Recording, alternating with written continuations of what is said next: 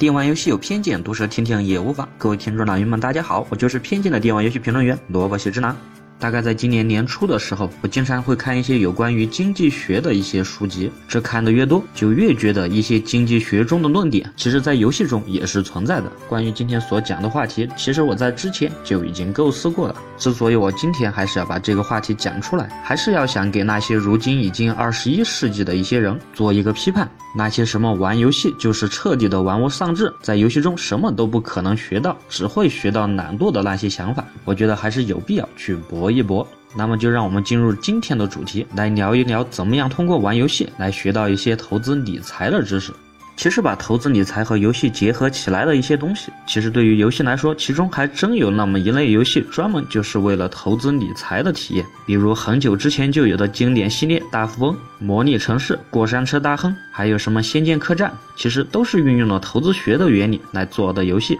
其实这跟你在现实中去做一笔投资，虽然说肯定会有巨大的差距吧，不过从感觉上来看，不就是那么这回事吗？而投资的方法也是非常的类似，也就是一开始你有一定的积蓄，然后你将这个积蓄用到各种各样的资产，用到各种各样的研发和生意中去，从而以小博大，将自己的生意做得越来越大，将自己的城镇规划得越来越好，从而换取更多的利润。这其实本身就是一个投资的体验，甚至我觉得在玩这类游戏的一些小伙伴当中，现在一定有很多真的变成了大老板、大股东吧。当然，并不是说只有专门的投资理财类的游戏，从其中你才能学到一点投资的东西。其实每一种游戏的类型，它都蕴含着各种各样的投资理财的窍门。我们就这样简单的理一理吧。比如投资所需要的能力究竟有些什么？首先，对一个事件综合的考量能力，你总要有吧？那些战略类的游戏，比如星际争霸、魔兽争霸之类的游戏，你想玩好这类的游戏，它的主要的要求不就是在复杂的统筹规划中来综合考量的能力吗？当然，除了综合考量的能力，你还需要有一个迅速且准确的判断力。而对于迅速的判断力，我想不用我说，你就这么想一想，动作类的游戏不就是这样的吗？甚至网上还公布过专门的实验，玩动作类游戏的玩家可以更快速的在一个环境当中来准确的识别一些细节，并且记住它。而这对投资赚钱来说，可谓是非常的重要。另外，投资投资其最主要的表现形式就是将现在的钱、现在的资产、现在的东西投入进去，从而来换取未来的利润。所以，你必须的就是要有对未来形势的一种综合判断的能力。而对于这种能力的培养，你能想到一些什么类型的游戏呢？我稍微想了一想，在我大脑里第一个蹦出来的就是经典的游戏王系列，当然还有现在刚上架大热的昆特牌。要比对方多看几步，那是你起码所需要具备的资本吧。所以你看，投资所需要的综合考量的能力、迅速判断的能力，还有对未来形势的一种综合的判断，其实这些内容，不管你翻阅什么样的书籍，无非绝大部分的就是围绕着这三个地方来展开描述。与其看那些东西，你只要能在游戏中将这些东西专精，其实你就已经具备了一些投资理财的基本思路和基本能力要求，只是可能很多人都没有发现罢了。比如一些玩游戏王打得好的，其实他并不会以为，也并不会知道，他已经具备了很多人所不具备的一种对未来形势的一种预估能力，而小看自己，从而错过了一些巨大的机会，真的是非常的可惜。而除了我这些所讲的投资所需要的能力在游戏中可以看到之外，关于投资理财经济学中的一些经典的问题，其实在游戏中也是大量的存在的。我在这里先举几个简单的例子。比如你在玩 RPG 的游戏，我相信每一个玩家在进入一个新的村镇购买装备的时候，都会遇到一个同样的问题，那就是先在这个村庄买了装备，还是将钱攒着，到了下一个村庄再一起的花出去买更好的装备。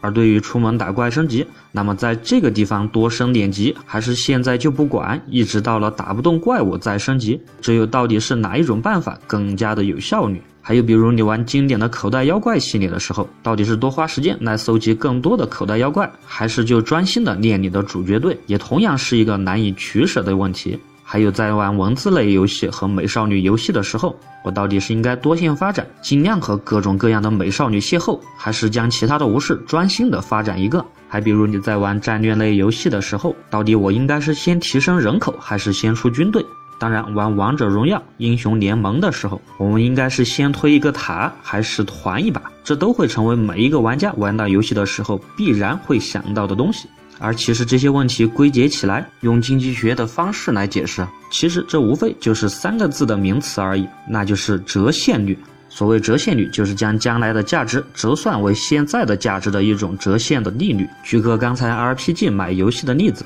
我是应该现在花一千块钱买一个装备，从而让我在这个村到下一个村的路途上减少我百分之五十的劳作时间，还是将钱省着，多花一点五倍的时间来闯过这段路，然后到了下一座村庄买上更好的装备，让下下一段路走得更轻松。而这两种方法体现在当下，到底哪一种划算？如果你能好好的研究一下经济学，研究一下怎么样投资理财，说不定在你的面前就根本就不是问题。而从折现率这个概念，我们还可以引申出各种各样的投资组合的理论。你用不同的组合方法，当然就会有不同的收益和结果。比如说，你玩口袋妖怪的时候，将全部的时间和精力都用来专心的培养一个精灵，也许在你闯前面几个道馆的时候会非常的有用。不过这越往后，你就会发现，你只培养一个精灵，逐渐逐渐的你就打不动了。而到了那个时候，你再想从一级来培养其他的精灵，就又会觉得非常的痛苦，甚至说不定你就直接放弃了这个游戏。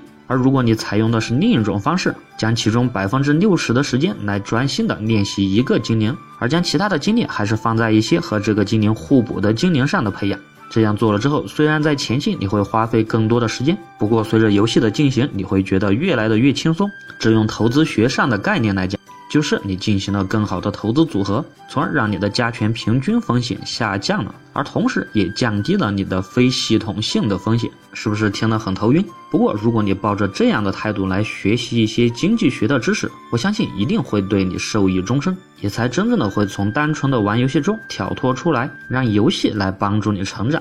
虽然有的小伙伴会觉得，怎么可能有人在玩游戏的时候去纠结这样的问题？不过，萝卜喜之郎告诉你，还真有这样的一群人，将游戏变成了计算来玩。萝卜喜之郎在中学的时期，就还真的有那么几个学霸，将一些战略、战棋类的游戏来回的推演。在我看来，他们把一个游戏简直就变成了一道数学题，真的是让我佩服的五体投地。再加上前段时间的那个段子，说是有人捡到了一个小学生的笔记，将它打开一看，居然是满满的非常专业，充满了各种术语、各种图例、各种研究性说明的关于王者荣耀的打法笔记。虽然不知道是真的还是假的，不过仍旧让人佩服不已。